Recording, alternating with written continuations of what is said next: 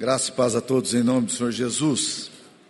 Vamos estudar as Escrituras Sagradas. Eu gostaria de convidá-los a abrir as Escrituras na carta de Paulo aos Coríntios, segunda carta, no capítulo 8.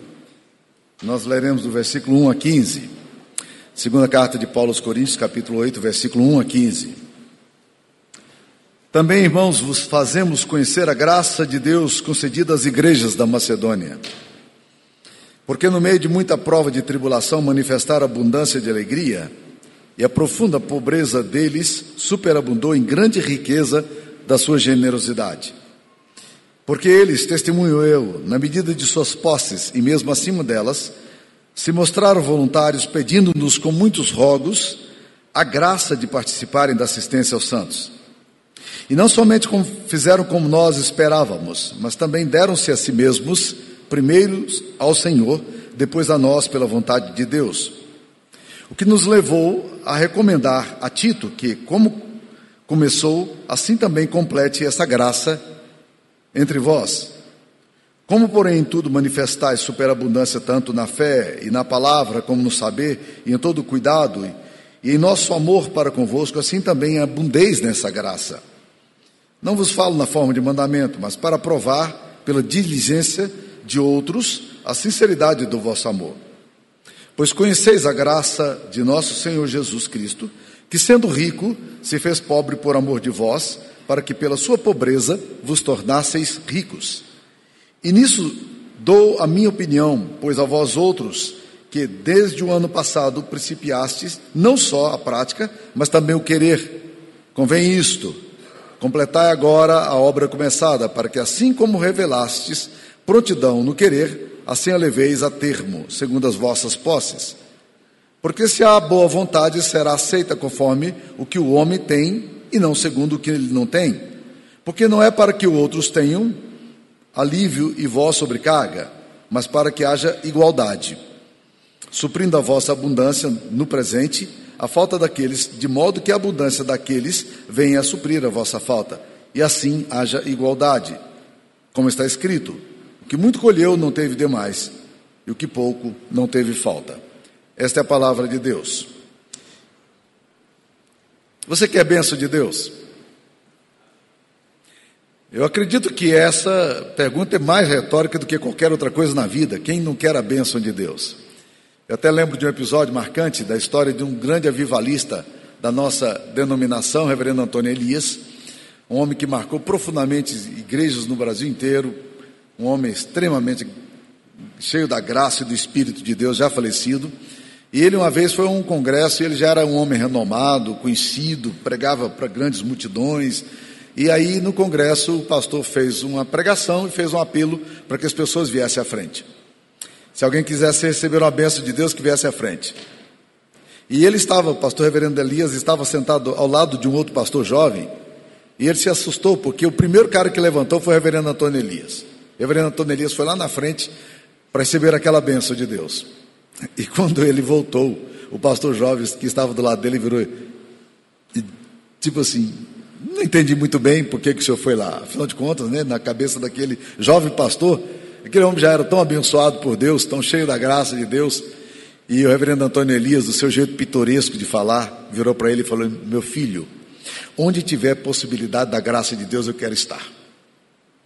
Achei fantástico isso. Onde tiver a possibilidade da graça de Deus, ali eu quero estar.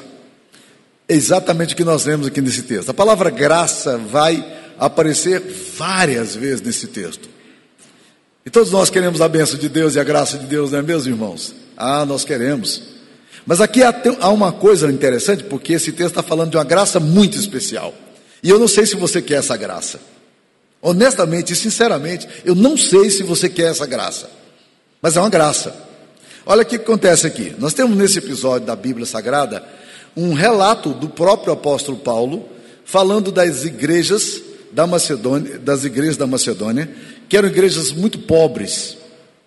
E ele fala exatamente que essas igrejas eram muito pobres. E essas igrejas souberam que as, os irmãos da Judéia estavam passando necessidade física, material.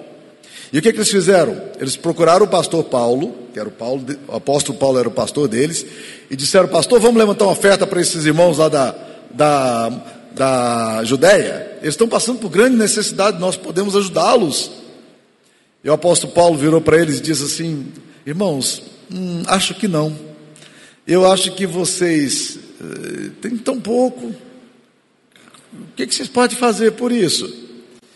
E aí a Bíblia diz, o apóstolo Paulo relata aqui, que eles rogaram-nos com muitos rogos a graça de participar da assistência aos santos.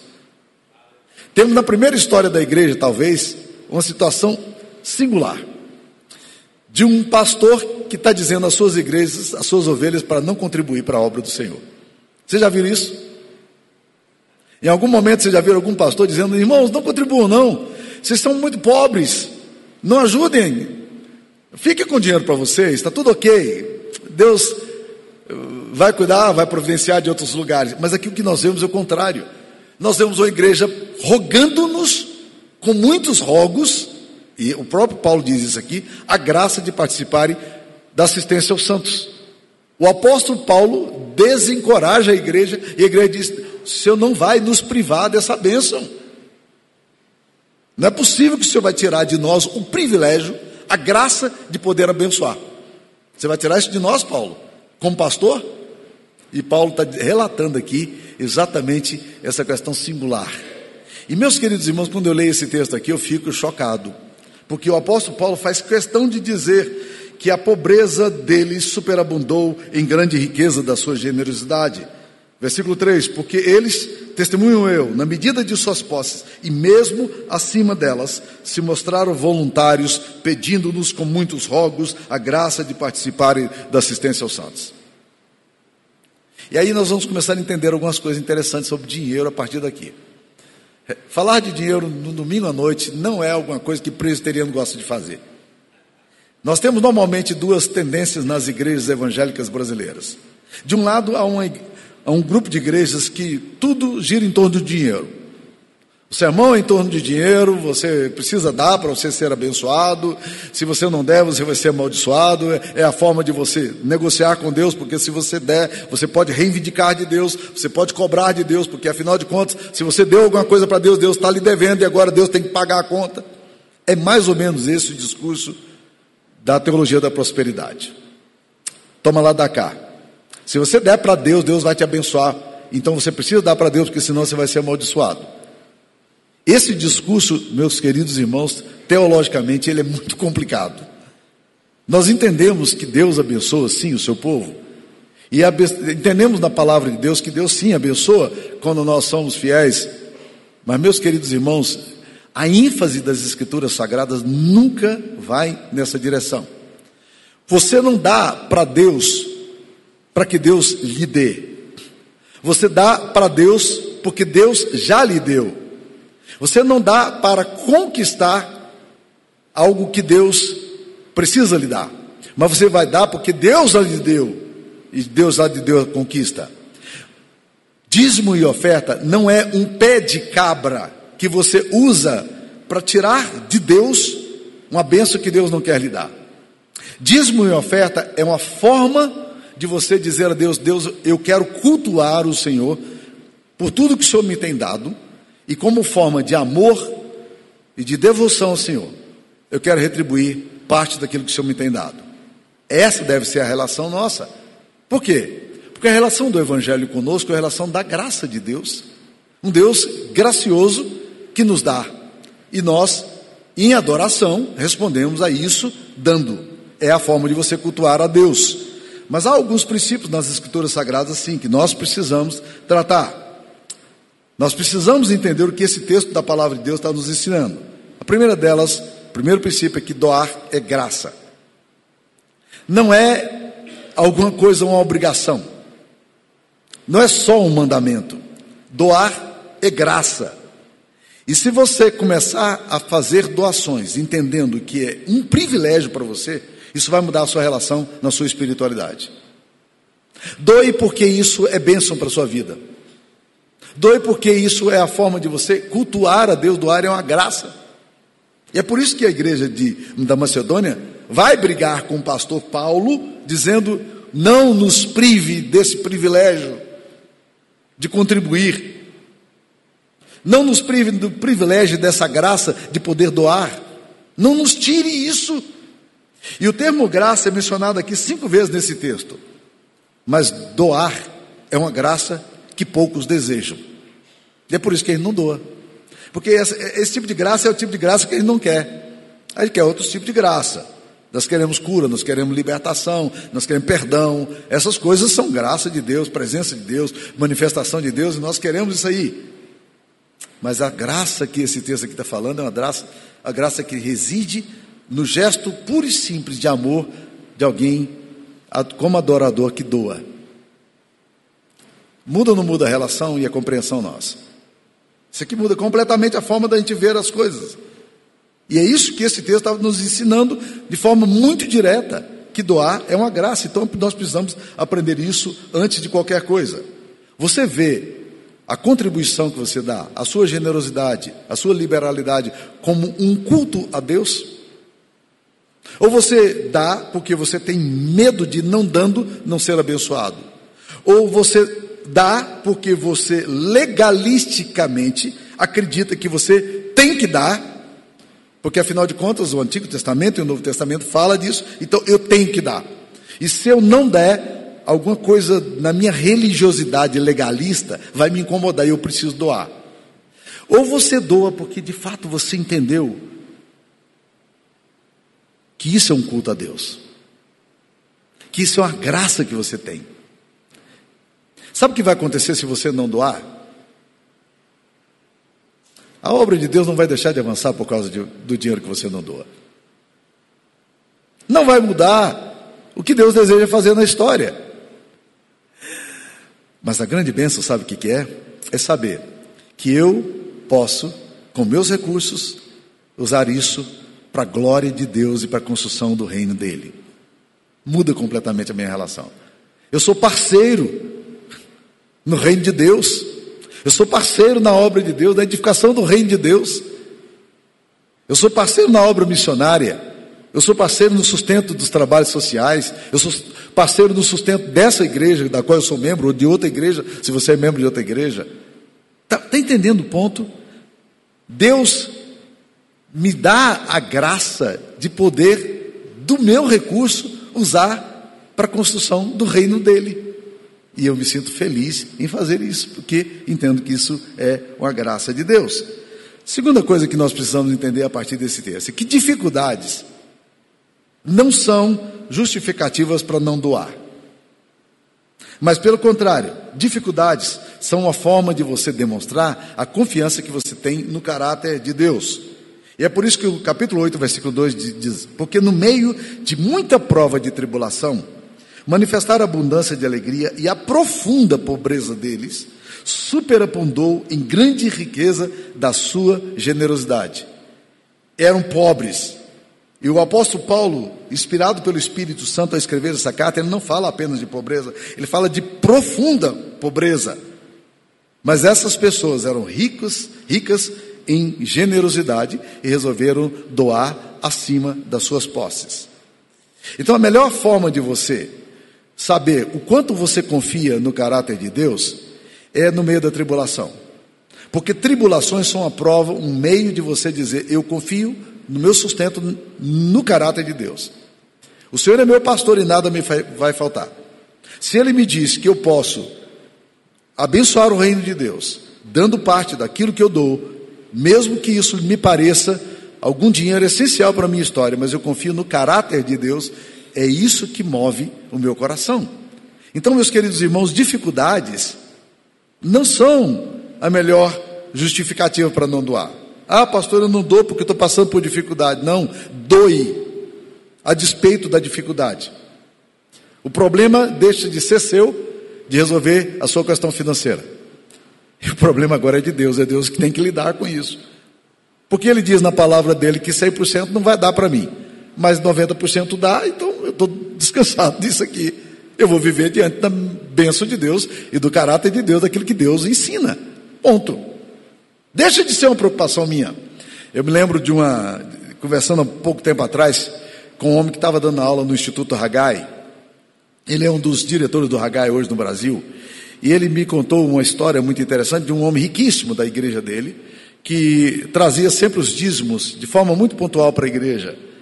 E alguém um dia lhe perguntou, e era muito dinheiro, alguém um dia lhe perguntou assim: Você é, não fica preocupado em dar tanto dinheiro para a igreja? Ele disse: Não, cara, eu estou preocupado é com, com o dinheiro que fica comigo.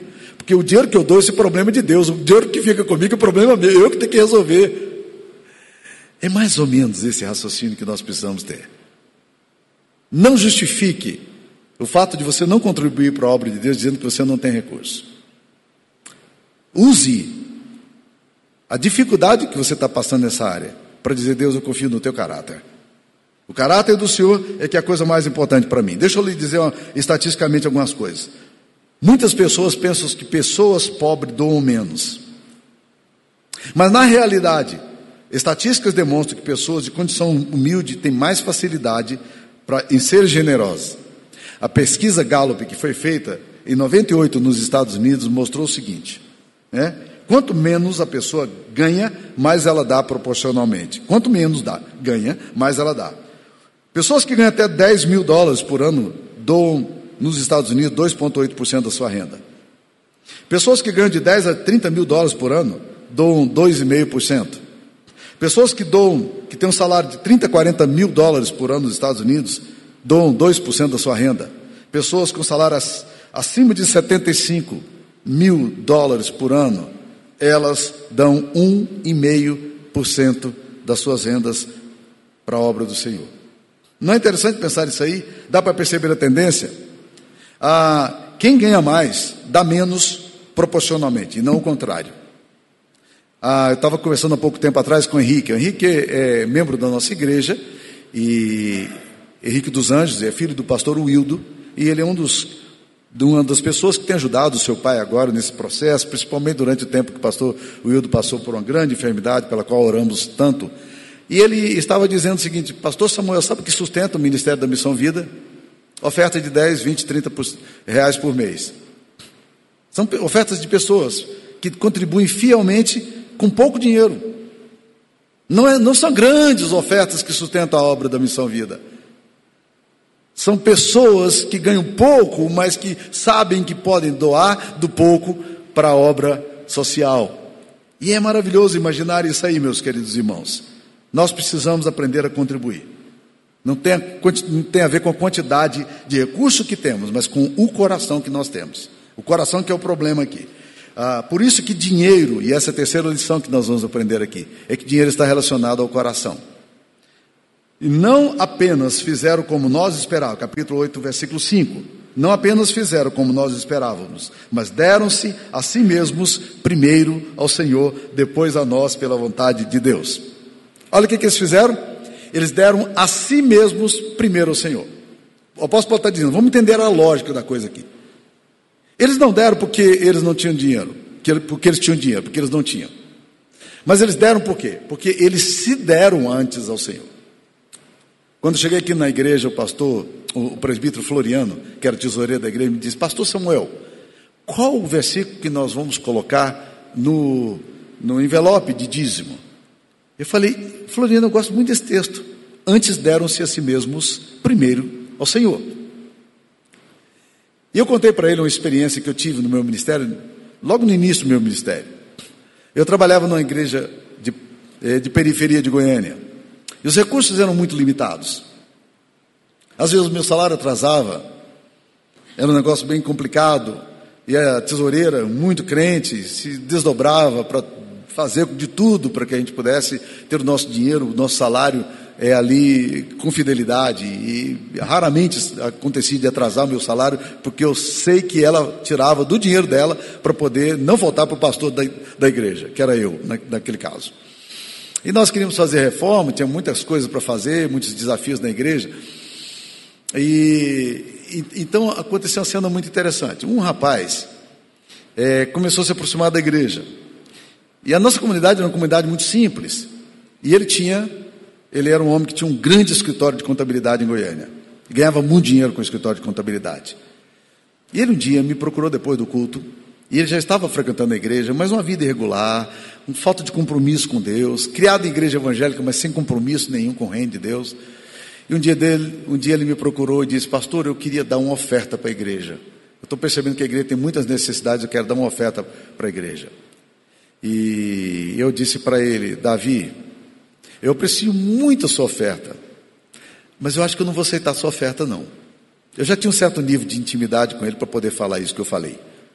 Falei, Davi, você está aqui frequentando a igreja há bastante tempo, mas eu acho que se você der dinheiro para a igreja, agora, você vai inverter as ordens das coisas, a ordem das coisas. E eu acho que vai fazer um mal imenso para você se você der dinheiro para a igreja agora. E olha, meus irmãos, nós tínhamos uma igreja muito pobre. Falei, você vai inverter a ordem, vai ser muito complicado para sua mente esse negócio. Não traz não, porque Deus não está querendo a sua, a sua oferta, Deus está querendo você, você não quer dar, se dar para Ele. Você nunca assumiu um compromisso de sua fé, Davi. Você precisa se comprometer com Jesus. Você tem que dar você primeiro para Jesus. Você está querendo dar dinheiro. Não inverte, não, Davi. Isso vai espiritualmente fazer uma enorme confusão na sua mente. O Davi entendeu o que eu falei. Eu não sei se ele gostou do que eu falei, mas ele entendeu o que eu falei. Eu sei que ele não contribuiu para a igreja. Alguns anos depois, eu já era pastor nos Estados Unidos. Eu recebi uma mensagem para lá de inusitado, era dele, dizendo para mim o seguinte: Pastor Samuel, lembra daquela conversa que nós tivemos? E eu lembrava dessa conversa. E ele me fez clarear a mente do que nós tínhamos conversado. falei: aquele negócio nunca saiu da minha mente. Eu preciso me entregar primeiro a Jesus. Não é questão de dinheiro, é questão do coração. Se eu não der a mim mesmo primeiro ao Senhor, não vai adiantar o que eu posso dar a Deus. Caim deu a Deus uma oferta. Deus gostou da oferta de Caim? Não. Não, ele deu oferta. Ele fez sacrifício. Isso agradou o coração do Pai? Não. As ofertas do Antigo Testamento precisavam ser de aromas agradáveis ao Senhor. Ou seja, Deus precisava aspirar, é uma, uma linguagem antropomórfica, né? antropopática, sei lá, como vocês quiserem discutir os termos, né? Mas era uma forma de dizer que as narinas de Deus cheiravam as ofertas, os sacrifícios. Uma linguagem muito simbólica, como se Deus fosse pessoa. E o texto está falando ali, Deus é espírito, não é um ser corpóreo mas precisava passar pelo coração do Pai. Então, meus queridos irmãos, antes de você dar qualquer coisa, dê você. Tem muita gente preocupada aí quanto vai dar, como vai dar. Eu não estou nem um pouco preocupado com esse negócio. Eu estou querendo saber, você já se deu a Jesus? Esse que é o ponto. Provérbios 23, 26 diz: Filho meu, dá-me o teu coração. Esse que é o ponto. O teu coração já foi entregue a Jesus? Você já entendeu o que Cristo fez por você? E aqui, meus queridos irmãos, nós vamos aprender uma outra coisa interessante, que não apenas dinheiro está relacionada a Cristo, mas que Jesus é o nosso modelo. O apóstolo Paulo vai dizer aqui de uma forma muito interessante que doação está fundamentada no caráter de Cristo. Olha capítulo 8, versículo 9. Pois conheceis a graça de nosso Senhor Jesus Cristo, que sendo rico, se fez pobre por amor de vós, para que pela sua pobreza vos tornasseis ricos. Então, doação é alguma coisa que se inspira na obra de Cristo. Vocês conhecem a graça de nosso Senhor Jesus Cristo. Ele era rico, se fez pobre por nós, para que por amor de nós, pela sua pobreza, agora ele se esvaziando de si mesmo, nós nos tornássemos ricos. O modelo de doação é o modelo de Cristo que inverte a ordem das coisas, que subverte a, a forma de perceber e analisar a vida. Ele era rico, se fez pobre, desceu da sua glória. Ele se humilhou, assumiu forma humana, se deu numa cruz por nós, para que você se tornasse rico, para que eu me tornasse rico. Então agora, vocês entenderam o caráter de Cristo? Então olhe para o caráter de Cristo. É isso que eu quero de vocês. É assim que eu quero que vocês entendam. Que esse Jesus, sendo rico, se fez pobre, para que vocês que são pobres se tornassem ricos, ricos de bênção, ricos da graça, ricos de Deus. Vocês estão entendendo como é que se doa? É assim. Olhe para Jesus. Não é uma questão de dinheiro em si. É muito mais sério. Porque dinheiro tem poder de comunicar vida ou morte. É por isso que Jesus não trata dinheiro de uma forma assim, meramente transação financeira. Não. Dinheiro para Jesus tem, tem entidade, é uma entidade.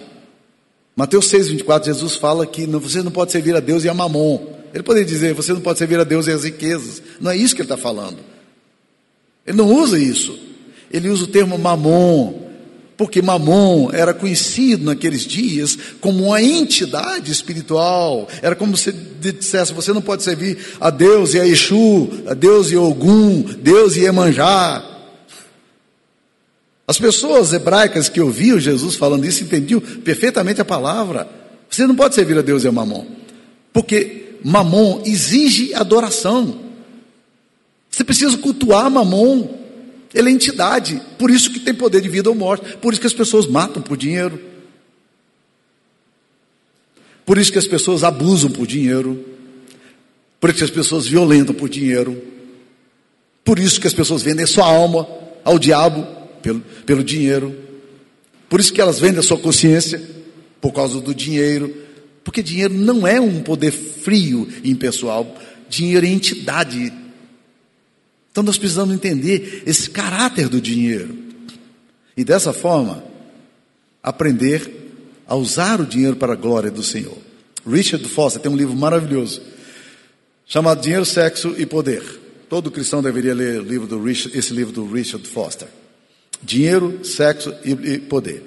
Ele diz: como Mamon é uma entidade que exige culto, você tem uma forma de ridicularizar desse Deus.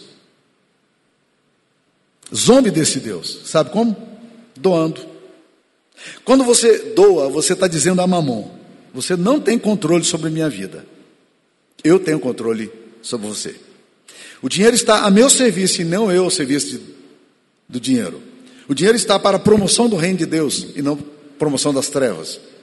O dinheiro que eu ganho não é usado para apenas para conforto pessoal e para minha automanutenção. O dinheiro que eu ganho é para glorificar a Deus, porque em última instância, o objetivo do dinheiro deve ser esse: glória, trazer glória ao nome do Senhor. Nós vamos ter que falar mais desse assunto, porque segundo Coríntios vai falar sobre isso aí, tá? Só queria dizer a vocês. Olha aqui que o poder do dinheiro, a benção que o dinheiro pode trazer.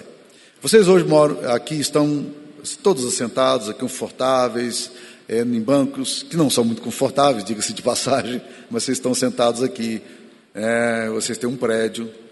Quanto dinheiro Samuel Vieira colocou nesse prédio aqui para comprar esse prédio? Quanto dinheiro você colocou aqui para comprar esse prédio aqui? Eu posso garantir a vocês que nenhum de vocês colocou nenhum tostão para comprar esse prédio aqui. Por quê? Porque você tem que ter mais de 60 anos de vida nessa igreja. E nós só temos um membro fundador, que é a dona Geni Campos. Mas era adolescente quando, quando foi recebida como membro aqui dessa igreja. Portanto, ela também não colocou dinheiro para comprar. Sabe quem deu isso aqui? Os missionários. Gente que nem conhece você, mandou dinheiro para cá para comprar não apenas esse terreno aqui, mas comprar outras propriedades, porque tinham visão de reino de Deus. E você hoje é abençoado por causa disso. Olha o impacto que dinheiro pode ter, não apenas hoje, mas nas gerações que virão. Você está entendendo o ponto? Mas não inverta, meu querido irmão. Não tente comprar a favor de Deus, não faça isso por medo, não faça isso por necessidade, não faça isso por tristeza, faça isso como culto. Você quer essa bênção? Quer? Você entende que doar é graça mesmo? A igreja da Macedônia entendeu isso. Paulo ficou muito constrangido com esse negócio.